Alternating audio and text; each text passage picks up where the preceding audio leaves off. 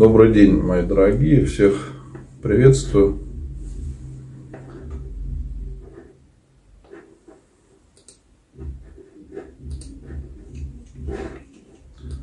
Напишите, пожалуйста, как э, со связью, все ли хорошо. Видно и слышно.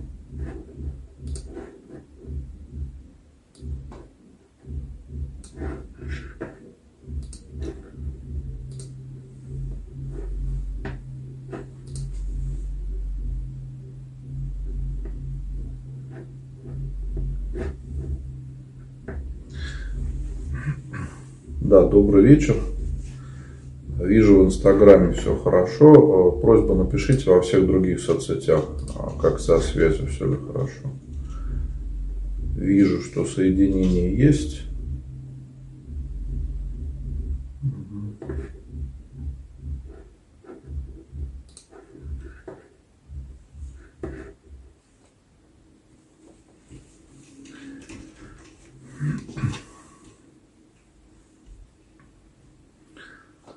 Всех, мои дорогие, поздравляю с воскресным днем.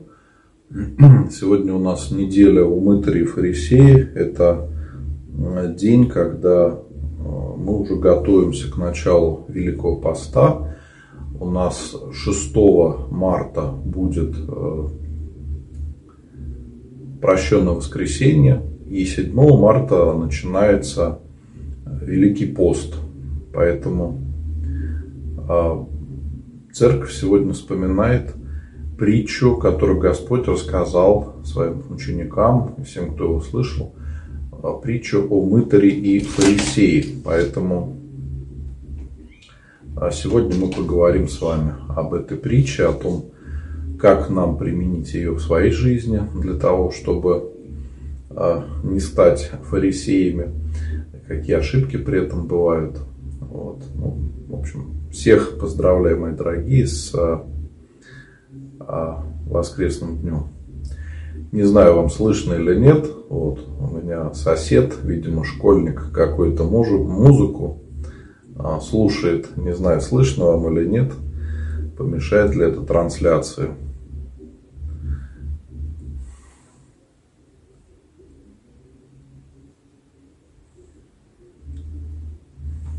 Я прочитаю отрывок из Евангелия, который сегодня читался на службе. Если кто-то был сегодня в храме, то, наверное, слышали, что читали вот этот отрывок из Евангелия, поэтому я его перечитаю.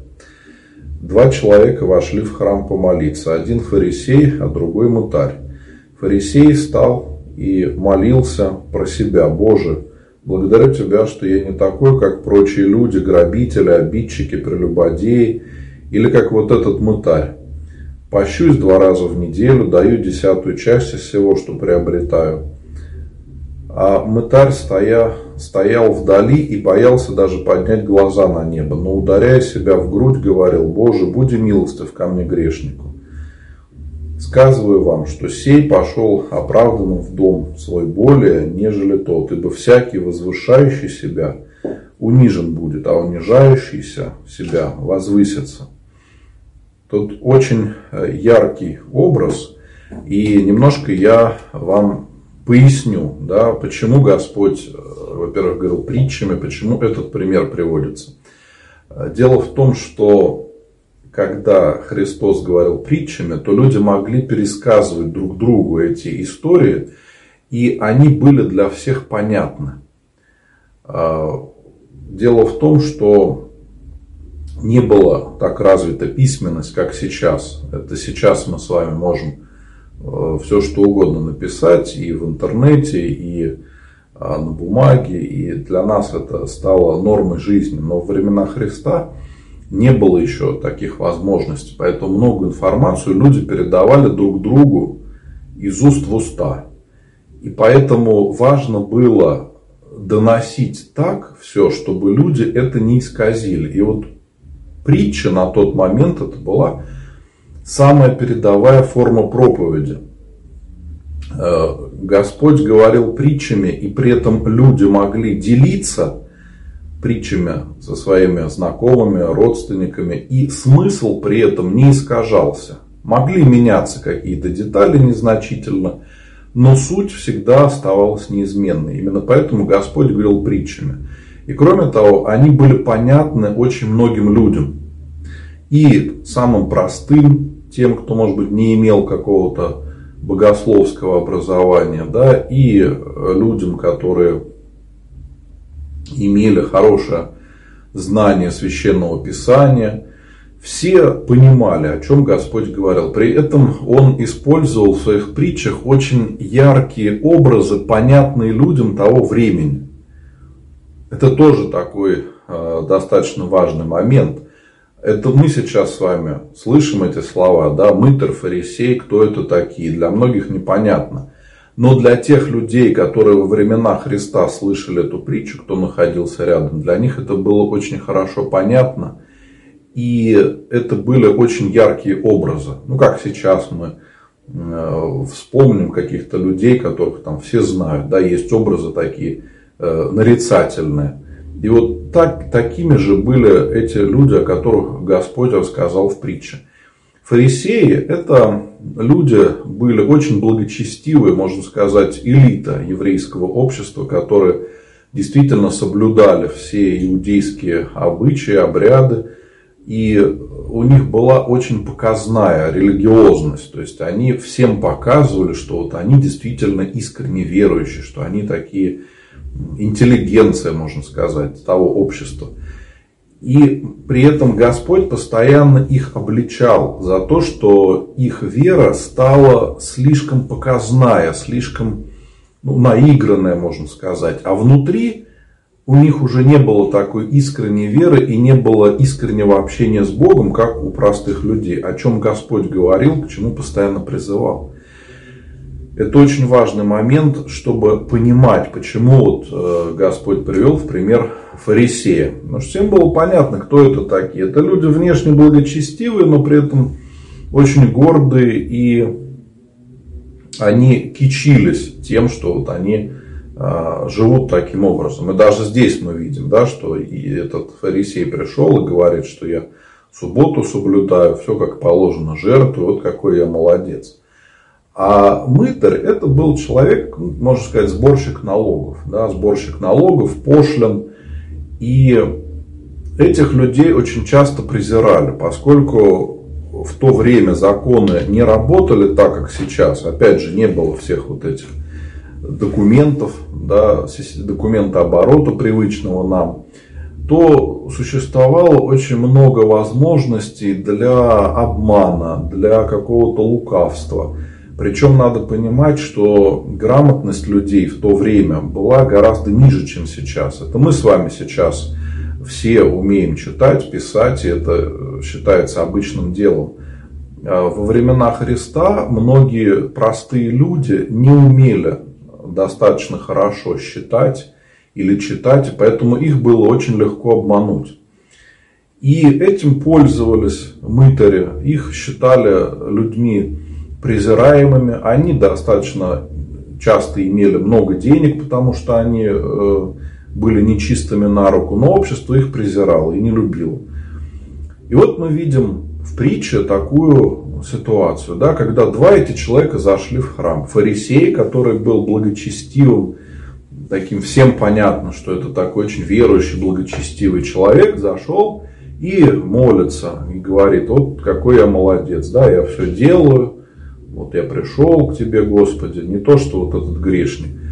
А мытарь зашел в храм, видимо, испытав чувство раскаяния за свои какие-то поступки, так скажем, душа его позвала в храм, и он боялся переступить порог, он стоял в притворе. Ну, сейчас э, наши храмы, конечно, отличаются от Иерусалимского храма, ну, так скажем, чтобы было понятно, да, он зашел только в храм и боялся дальше идти. Он где-то у дверей в притворе стоял и боялся даже глаза поднять э, наверх и молился только, опустив голову, да, и бил себя в грудь и только говорил, что Господи, буди милостив ко мне грешнику. Это молитва мытаря во время поста, мы тоже будем ее повторять. Вот понимаете, какая разница? Духовное состояние этих людей. Один зашел и говорит, вот я такой молодец, я такой верующий, вот я пришел к тебе, Господи. А другой пришел и боится даже слова сказать. И вот э, это два таких очень ярких примера, совершенно противоположных. Да? Один пример фарисейства, а другой пример другой пример мытаря. И, конечно, мы можем подумать, да, что ну, вот нам надо быть как мытаря. На самом деле а, не нужно специально грешить для того, чтобы потом покаяться. Мы на самом деле каждый день а, грешим и иногда этого даже не замечаем. Поэтому нам очень важно иметь искреннее покаяние в своих грехах. И это является очень хорошим индикатором нашего духовного здоровья. Если у нас есть чувство смирения и покаяния, значит мы идем к Богу. Вот как этот мытарь. Да? Но мытарь ведь был грешник. Нам не обязательно становиться такими страшными грешниками для того, чтобы потом испытать это чувство покаяния. Мы можем уже сейчас к этому стремиться, не, не совершая каких-то дополнительных грехов. А, фарисей, фарисей, он просто вот так себя э, возвышал над другими людьми. И вот Господь говорит о том, что тот, кто будет себя возносить э, в Царстве Небесном, не сможет этого достигнуть. Наоборот, э, сейчас я открою, чтобы посмотреть эти слова Спасителя. В последних строчках говорит, Христос, что говорю вам, что тот, кто э, возвышает себя, будет унижен, а унижающий себя возвысится. То есть те люди, которые здесь стремятся быть гордыми, стремятся быть выше всех, в Царстве Небесном за свою гордость они не смогут приблизиться к Богу. Вот о чем говорится, что эти люди не смогут достигнуть святости и близости к Богу. А те люди, которые на земле проявляют смирение, избавляются от гордости, они в Царстве Небесном получат награду за это. Они смогут стать э, святыми и приблизиться к Богу. Потому что, э, так скажем, мера святости, она тоже разная. Человек э, в меру своего духовного развития может воспринимать благодать Божию. И люди, которые достигали святости, они, конечно, совершенно по-другому воспринимали и земную жизнь, и жизнь вечную. Для них это все было очень близко. Для нас это иногда, к сожалению, непонятно. Мы, бывает, вспоминаем о Боге только когда приходим в храм. Да? А эти люди нет, они жили постоянно с Богом, постоянно со Христом. И совершенно по-другому воспринимали э, мир. Ну, я имею в виду святых уже православных, которые нам известны. И вот э, всегда, чтобы нам понять смысл какой-то притчи, нам стоит примерить на себя. Вот если бы мы были там, или мы были кем-то из героев этой притчи, да, бывает ли у нас так, э, что мы становимся подобны или мытарю, или фарисею? Вот Чаще всего, конечно, мы где-то посередине. У нас есть э, состояние искреннего покаяния и есть такое состояние гордости, фарисейства. Но мы чаще находимся где-то посередине и отклоняемся или в другую сторону, или в сторону мытаря, или в сторону фарисея. Вот смотрите, э, состояние мытаря мы все с вами когда-то проходили. Вот когда мы только пришли в храм, вспомните, у нас было у всех практически это чувство покаяния, когда мы действительно боялись даже что-то сделать и только раскаивались. Многие плачут в это время. То есть часто люди говорят о том, что когда приходят в храм, начинают плакать. И вот человек пришел и ощущает Божие присутствие, благодать Божию и просто плачет. Он не может больше ничего говорить, не может ничего делать, просто плачет о своих грехах, испытывает это чувство покаяния и пока боится вообще что-то делать. Он только хочет раскаяться в своих грехах. И очень часто мы, когда приходим к Богу, то в первые э, месяцы нашей духовной жизни Господь нам дает это чувство покаяния, чтобы мы испытали вот это ощущение близости Бога, ощущение искреннего раскаяния и чистоты своей души, когда мы покаялись, избавились от всяких грехов, и у нас на душе радость, что мы избавились от этой грязи, от любого греха, и ощущаем особо близость Божию, когда мы находимся в таком состоянии покаяния. Посмотрите на святых. Многие святые считали себя самыми страшными грешниками. Если мы почитаем истории многих святых, жизнеописания, то мы увидим, что они там, при жизни уже э, жили, не жили, а да, спали в гробу для того, чтобы ощущать, да, да, скажем, близость вечной жизни, ощущать э, то, что... Так, сейчас, секундочку. У нас тут какой-то странный персонаж пришел. Надо будет его потом заблокировать.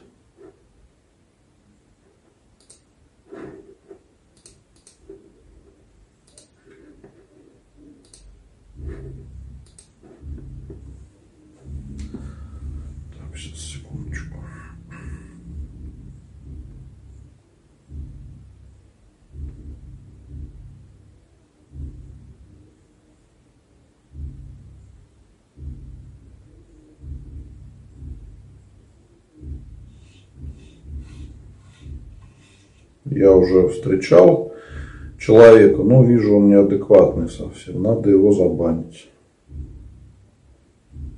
Все, Алексей, всего доброго. За ваше неадекватное поведение вы идете в черный список. Всего вам доброго. Вот, и когда мы с вами приходим к Богу, да, то вначале у нас э, всегда есть э, состояние искреннего покаяния. Мы раскаиваемся в своих грехах, хотим укрепиться в вере, но со временем это чувство у нас проходит. Это состояние еще называют э, неофитство, то есть когда мы с вами только пришли к Богу, еще называют это состояние, когда у нас есть розовые очки, когда нам все кажется так, в таком розовом свете, да, что у нас кругом все люди святые, а, молитва так быстро помогает, и все как будто чудеса вокруг нас, одни чудеса. Я думаю, многие переживали это состояние. Напишите, пожалуйста, вот, э, кто понимает, о чем я говорю, да, вот это состояние раскаяния, как у мытаря. Со временем, к сожалению, это чувство у нас проходит, когда мы с вами начинаем все больше и больше воцерковляться, узнавать, что к чему, это чувство у нас проходит, и мы уже становимся похожи на фарисея. Почему? Потому что, ну, мы же знаем, мы знаем, как правильно креститься, мы знаем, как правильно молиться. Мы прекрасно знаем, э, когда надо делать поклоны на службе. Знаем, сколько нужно пожертвовать, если мы пришли на праздник. Да, какую свечку надо купить, чтобы все было хорошо. То есть со временем мы выцерковляемся, становимся членами церковной общины, но вот это чувство покаяния у нас потихонечку зачастую пропадает, и мы все больше становимся похожи на этого фарисея, когда мы приходим в храм, и опять же, тут сейчас мы, наверное, узнаем себя, да, когда мы приходим, э, так, у нас теперь на ютубе еще один умный какой-то человек появился, да, сегодня у нас прям несколько каких-то чудаков, так вот, смотрите, э, фарисеи, как я сказал, они были очень гордыми людьми, хотя внешне они соблюдали все правильно. Давайте мы посмотрим на себя. Когда мы приходим в храм, то мы очень часто начинаем осуждать других людей. Вот мы пришли, и это я часто встречаю такие жалобы, да, когда люди говорят, я пришел помолиться, сегодня воскресный день или там праздник, я пришел, я хочу помолиться, а у меня не получается. Потому что рядом со мной стоит человек, он там разговаривает, да, другой человек не умеет свечку ставить, еще кто-то там, э, там, допустим, девушка в короткой юбке пришла, неправильно оделась для храма, да, и мы э, зачастую начинаем осуждать. И мы тут же, вместо того, чтобы молиться, и люди очень часто говорят, что а молиться уже не получается, потому что ты думаешь о том, как ведут себя люди вокруг. И у нас нету молитвы, мы только стоим и осуждаем других. Мы-то знаем, как правильно, а вот они не знают. И вот в душе, может быть, внешне, конечно, мы как этот э, фарисей не говорим, но при этом в душе у нас все эти чувства сохраняются, неприятные. И мы начинаем осуждать других. Да? Но вот самые такие понятные всем примеры, это какие-нибудь бабушки, которые всех воспитывают. Вот все с этим сталкивались. Когда мы приходим с вами в храм, мы действительно, может быть, еще чего-то не знаем. И нам тут бабушка какая-то подскакивает и говорит, ага, ты страшный грешник, ты там вот это неправильно делаешь, вот это делаешь неправильно, вот это делаешь не так. Давай вот все это надо по-другому. Да? И э, нас сразу же осуждают – и понятно, что тут нету никакого абсолютно чувства покаяния. Совершенно, да, не о чем тут говорить. Поэтому нам важно э, понимать, что есть два вот таких состояния совершенно разных, противоположных друг другу. И мы зачастую где-то посередине находимся, там, или в одну, или в другую сторону мы с вами сдвигаемся.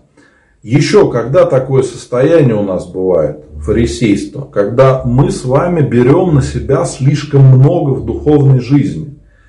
Бывает, человек говорит, я хочу поститься, как святые, на хлебе и воде. Вот Великий пост будет, и все. Я буду поститься не как положено по уставу, а буду поститься лучше всех. Хлеб и вода, больше ничего. И там первую неделю вообще в пост не буду ничего кушать. А бывает человек говорит, что мне мало обычного молитвенного правила, мне мало молиться там утром и вечером, я хочу молиться больше. Поэтому я буду молиться по ночам. И человек говорит, и благословите, чтобы я совершал молитвенное правило по ночам. Потому что говорят, что ночью молитва сильнее. И вот тоже такой пример – когда человек э, пытается взять на себя больше, чем ему полезно. Это может навредить душе. Ну, это несколько примеров, да, там еще дальше можно развивать. Но дело в том, что если человек берет в духовной жизни на себя слишком много, он очень быстро навредит своей душе. Э, появится состояние гордости, когда человек будет говорить, вот видите, какой я молодец, я молюсь, по ночам все спят, а я молюсь. Не то, что вот все остальные ленивые люди. У меня вот особое послушание. Да? А кто-то э, скажет, вот они там плохо все постятся, не все пост соблюдают, а я соблюдаю, я вообще на хлебе и воде весь пост, как положено, как у святых было. И это уже говорит о состоянии гордости. На самом деле многие люди, которые не задумываются о последствиях такого, да, очень часто впадают в подобное состояние. И здесь, конечно, никакой пользы для души от этого нет. Э, потому что любой поступок, который мы делаем с гордостью, он не приносит пользы для нашей души. То есть любой пост, он должен быть со смирением. Любой, любая молитва, она тоже должна быть со смирением. А люди очень часто этого не понимают и впадают в состояние гордости, возникают какие-то проблемы.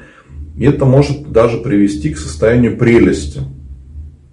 Когда э, человек впадает в страсть гордости, у него появляется гордыня. То есть, когда человек считает всех вокруг совсем грешниками, а вот я-то святой, да, вот э, я святой, а вот вокруг меня одни все плохие люди.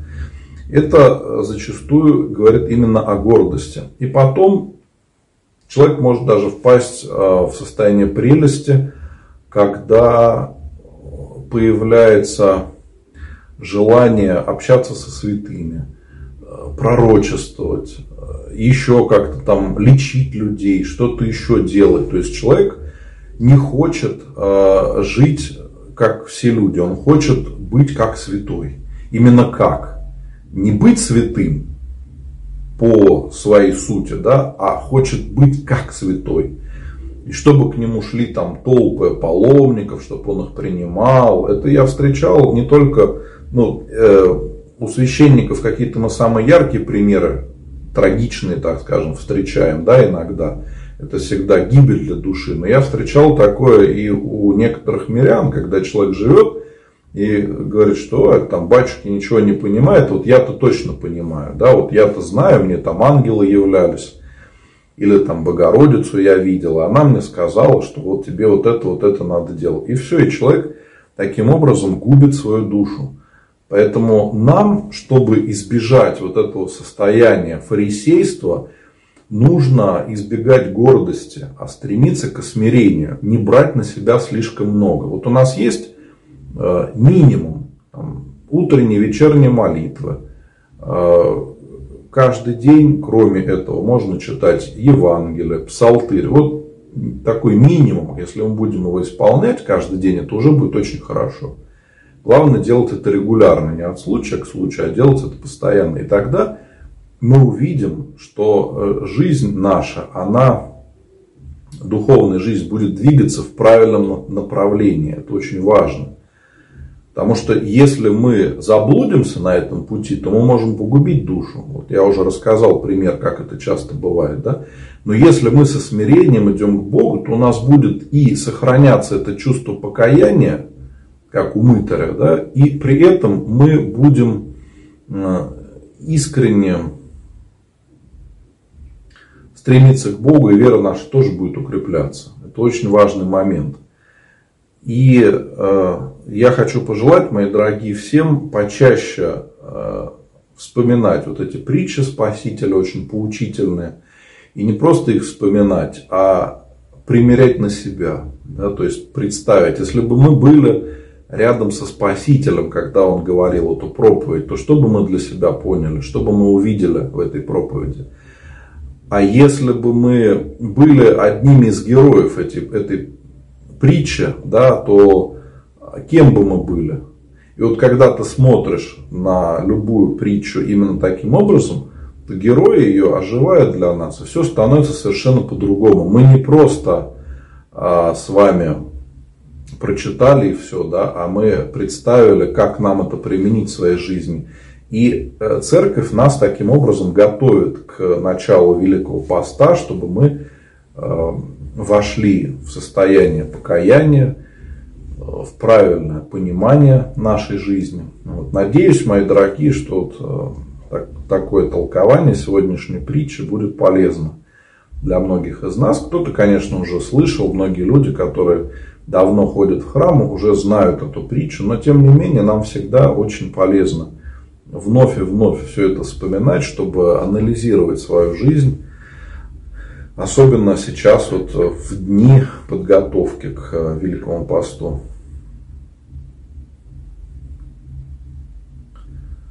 Так, ну сейчас я могу поотвечать на ваши вопросы, мои дорогие.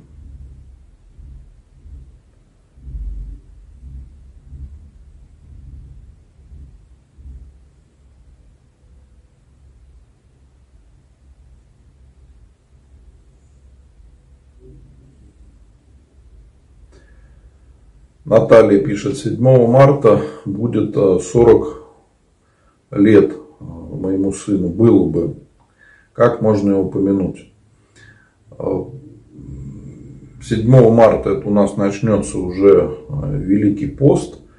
Можно будет на этот день заказать литию.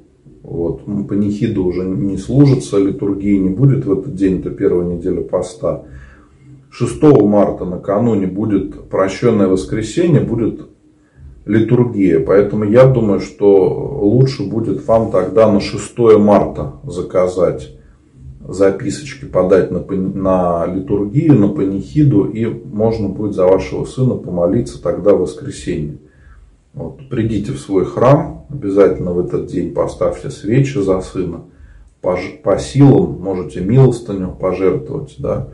А также, если поминки какие-то хотите устроить, то тоже можно будет тогда, вот, я думаю, лучше сделать это в прощенное воскресенье. Да? Пусть он на день, на день раньше, потому что 7 марта уже начинается Великий пост и самая строгая неделя поста, первая и последняя.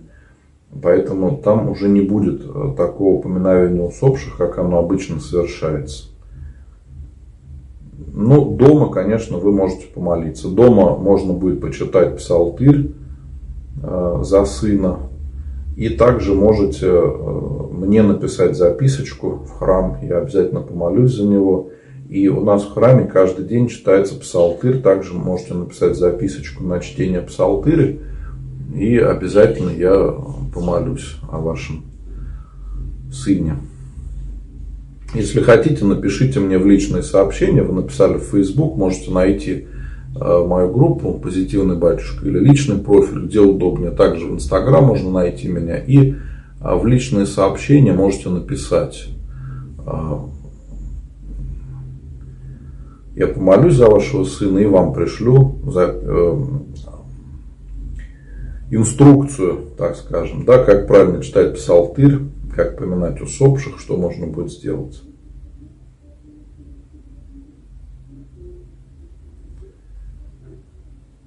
Чем отличается сретенская свеча от обыкновенной церковной свечи? Да ничем она не отличается. Существует э, такая традиция освещать свечи э, на сретине. Но благодать Божия, она всегда одинакова. Поэтому, ну, кто-то хочет особо как бы относится с благоговением к этим свечам, которые освещаются на сретине. Во многих храмах есть такая традиция – но если этого нету, ну,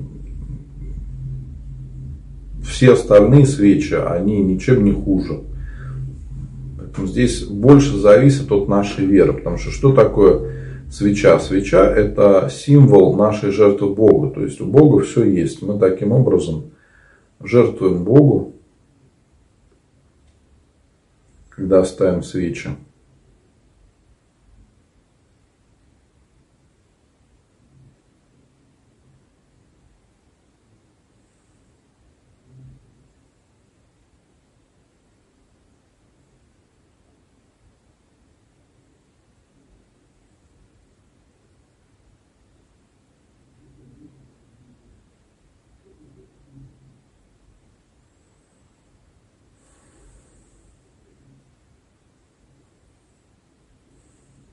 Как помочь мужу с очень тяжелым заболеванием? Диагноз не могут поставить, а ему все хуже. Э, смотрите, в первую очередь надо молиться о помощи Божией и о том, чтобы найти других врачей, которые смогут поставить диагноз. Потому что иногда не хватает опыта врачебного, не хватает компетенции. То есть врач может быть очень хороший как человек, да, но у него может быть немножко другой профиль, может быть он не сталкивался с болезнью, которая есть. И иногда, даже не иногда, а чаще всего помогает обращение к другим специалистам. Я сам был в таких ситуациях, когда врачи не могут понять, что к чему. Начинаем молиться о том, чтобы Господь послал врачей, которые смогут помочь. И где-то как-то оказывается, что у знакомых есть другие знакомые, а у них есть хороший врач. И вот удается договориться – этот врач сразу ставит диагноз и сразу человек идет на поправку. Поэтому нам надо самое главное не унывать и понимать, что мир очень большой и возможностей очень много. В том числе и насчет лечения. Если нам не смог один врач помочь, это не значит, что другой не сможет помочь. Зачастую обращение к другим специалистам более высокого класса оно позволяет решить проблемы. Особенно если мы говорим там про какие-то маленькие городки. Да, если человек живет в деревне или в каком-нибудь районном центре, понятно, что там не будет а, такого оборудования хорошего для того, чтобы обследовать человека, не будет возможности сдать все анализы, и не будет такого большого опыта у врача для того, чтобы поставить диагноз. Хотя это врач большинство проблем действительно может решать и очень хороший специалист. Да? Но иногда, даже если мы с вами потом обращаемся в какой-то областной центр, где есть профильное направление в больнице, там могут определить болезнь и поставить диагноз, потому что там уже совершенно другое оборудование, э, врачи более узкой специализации, которые разбираются именно в этой теме, с которой вы обращаетесь. Ну и дальше можно двигаться так. То есть вот э, система именно так работает, что иногда наши знакомые врачи не могут действительно помочь. Тогда надо обращаться куда-то в другое место, искать какие-то возможности – и очень часто это помогает, потому что самое главное понимать, как работает вся эта система, да, куда надо обращаться и не унывать. Надо молиться, чтобы Господь помог самим не унывать, а, а стремиться решить проблемы. Тогда, если мы будем молиться, будем предпринимать все усилия, то и Господь нам поможет. Все получится. Так что не унывайте. Самое главное, не унывайте, не переживайте.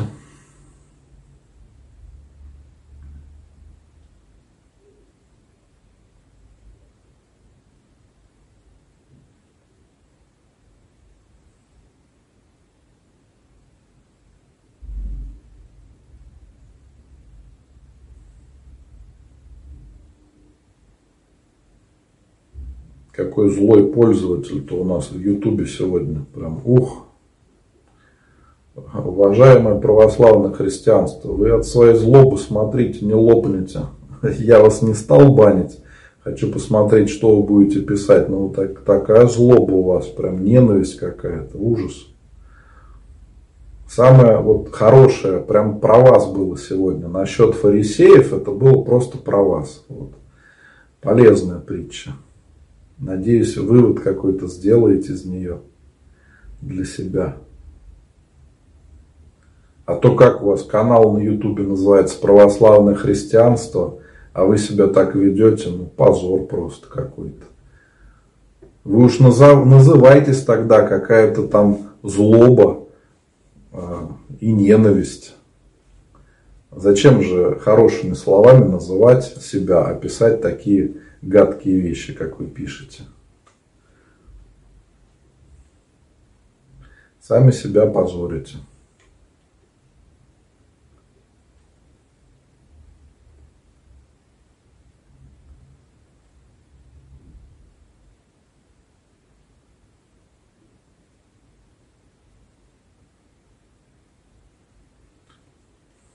Как правильно исповедоваться?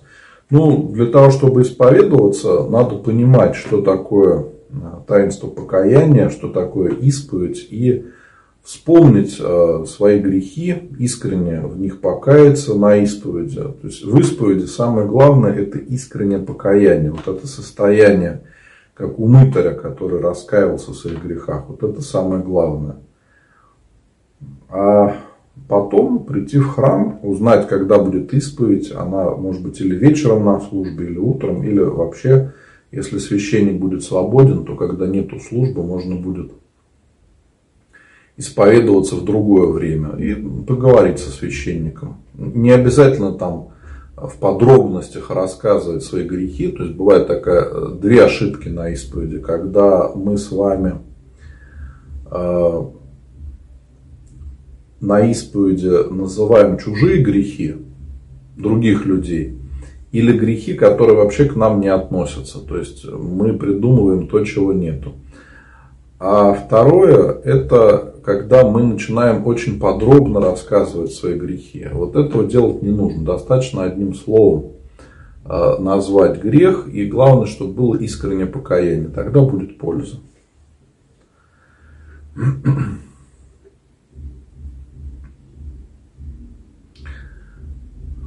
А у меня другое состояние. Чем больше выцерковляюсь, тем грешнее себя ощущаю. Ну, слава Богу, если так.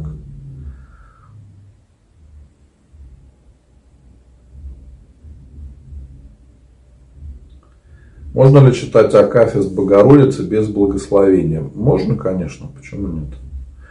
Э, желательно брать благословение, если мы решили о чем-то очень долго молиться. Кто-то там захотел, не знаю, 40 дней или там 90 дней, ну сколько угодно. Вы решили там взять себе какое-то молитвенное правило и подольше помолиться.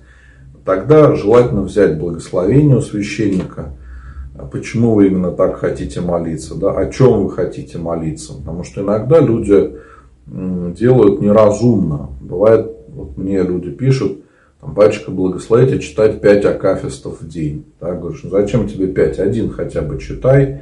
Потому что иногда люди тоже как делают? Берут благословение и думают, вот я сейчас буду читать 40 дней, а потом бросают.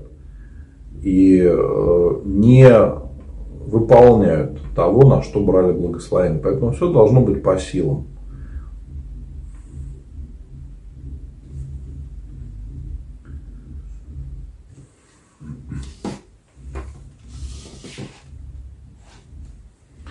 Испытываю чувство затруднения идти к причастию. Если не подготовился должным образом, батюшка отправляет на причастие, а я не могу. Не все молитвы прочитал, на вечерней службе не была.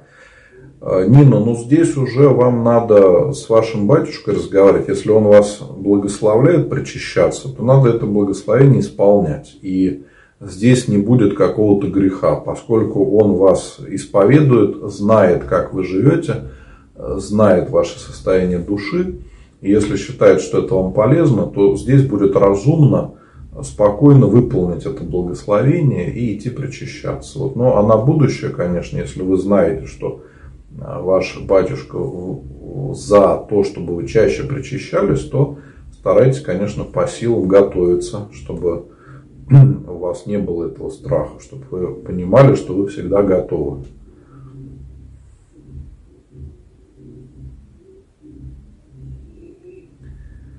Ксения пишет, я стараюсь себя ловить на таких мыслях и сразу останавливать их.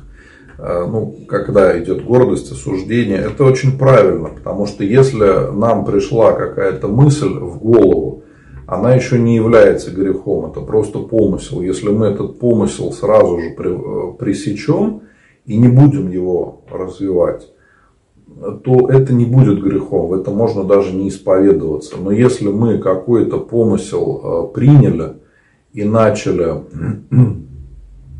его развивать, то это уже будет грехом. Потому что человек начинает потом думать, да, как он согрешит, как это может быть. И вот все, уже получается, мы попались на эту удочку э, бесовскую, да, и все, уже э, можем с большей вероятностью гораздо впасть в грех, о котором ну, только подумали.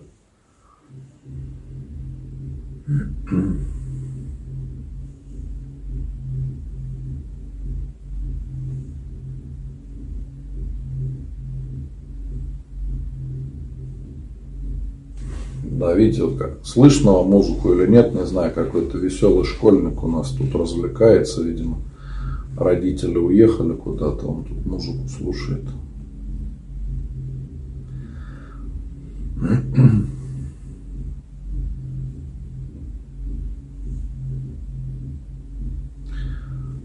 Фарисейство – это гордость, если говорить иносказательно. Ну да, это состояние гордости, когда мы возвышаем себя над другими –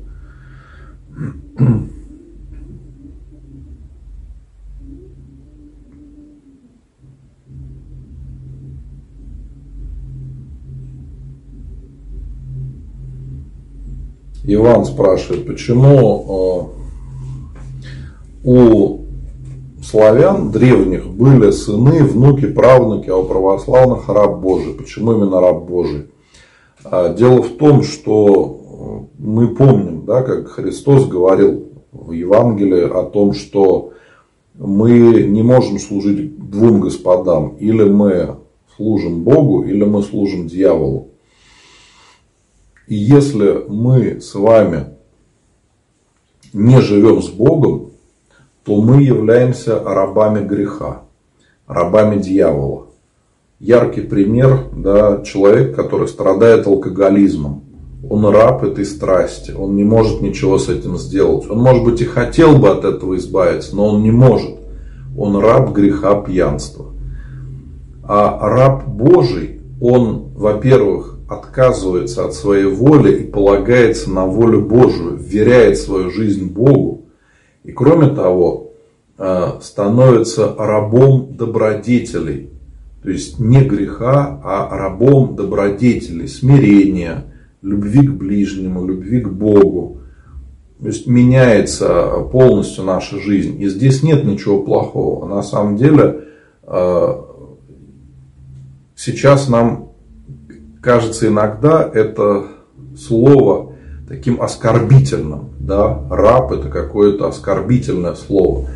На самом деле, если мы с вами посмотрим историю, то мы увидим, что во времена Христа некоторые рабы жили очень хорошо. Те, которые имели какие-то возможности, да, были способными людьми, они жили достаточно хорошо, при этом являясь рабами какого-то там очень высокопоставленного господина.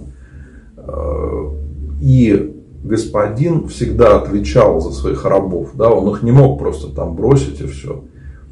И э, это совершенно другие отношения э, между вот хозяином да, и рабом. Но мы, когда приходим к Богу, то мы э, должны и отказываться от своей воли.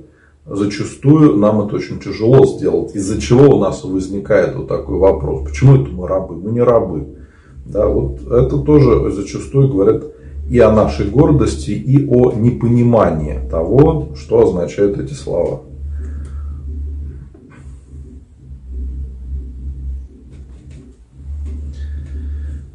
Могут ли обычным людям являться ангелы? Марина спрашивает. Да, такое возможно, но случается это очень редко. И после этого люди всегда меняют свою жизнь. И у них не возникает вопросов, что это такое было. То есть, если человек спрашивает, а вот это было чудо или нет, значит, это было не чудо, это так, какое-то искушение. А, очень часто люди ищут ангелов там, где их нету. Да, вот сейчас в интернете появляется много там разных роликов.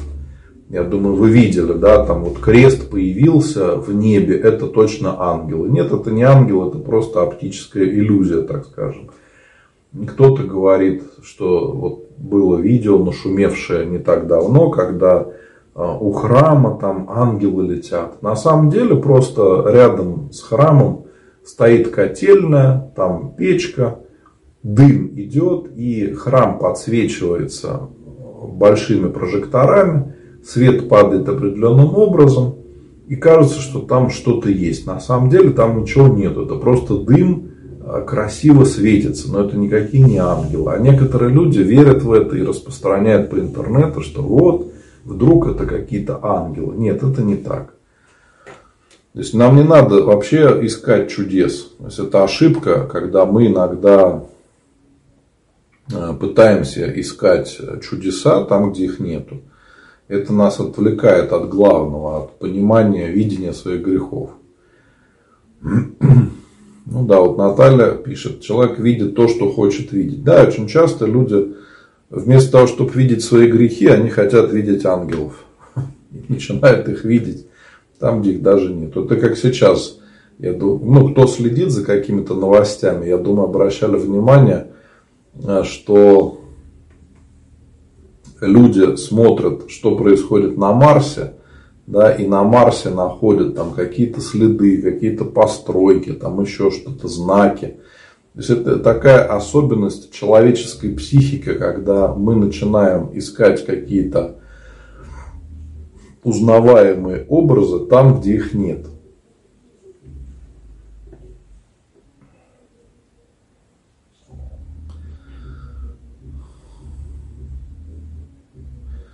Так, опять про сны. Что сегодня ночью приснился черт, изгалялся надо мной. Я его пугала крестом, а он смеялся. Что делать, к чему это?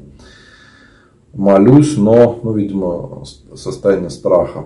А, не надо верить ни в какие сны. Это просто работа психики. Вот. Не бойтесь этого, никакого вреда от этого не может быть и не надо переживать. То есть мы зачастую очень впечатлительные люди. Когда мы видим какой-то сон и знаем, что это просто сон, не более, то и отношение к этому будет несерьезное. То есть мы спокойно, ну сон и сон, ну приснился и приснился, ну бывает, да. А совершенно другое дело, когда мы с вами начинаем верить во что-то и искать в этом какое-то подтверждение. Hmm.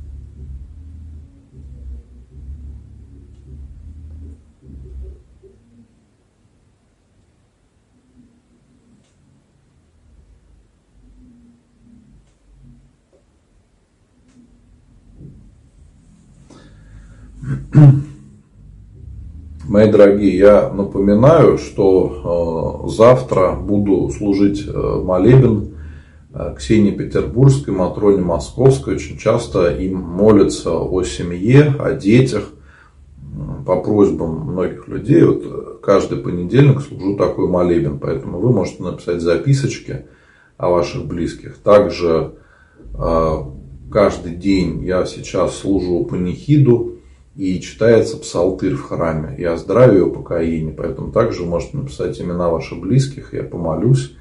И 15 числа у нас будет большой праздник Сретения Господня. И вы можете также написать записочки на праздничную божественную литургию.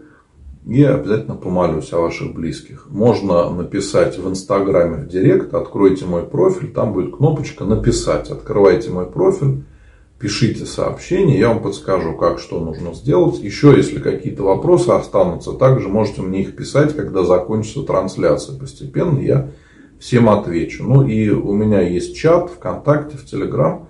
Там можно продолжить общение, когда нету трансляции. То есть можно и со мной пообщаться, с другими участниками. И кто хочет написать, где-то найти меня в других соцсетях, везде в профиле указан мой номер телефона – и в Яндекс.Дзен, и в ТикТок, и ВКонтакте, в Одноклассниках. По этому номеру можно меня найти в WhatsApp, в Telegram. И также указана ссылочка на сайт TapLink. Там можете выбрать, перейти, присоединиться э, к чатам или написать э, в личные сообщения, где вам будет удобнее. Ну, то есть, в принципе, везде можно меня найти, везде можно будет э, написать и можно будет продолжить общение. Ну и как я сказал, Скоро будет праздник, поэтому можно будет написать записочки на праздничную службу. А по возможности, конечно, обязательно сходите в свой храм. У кого есть такая возможность, придите в свой храм, будет праздничная служба. И накануне, завтра вечером, понедельник, да, и в сам праздник. Утром совершается божественная литургия.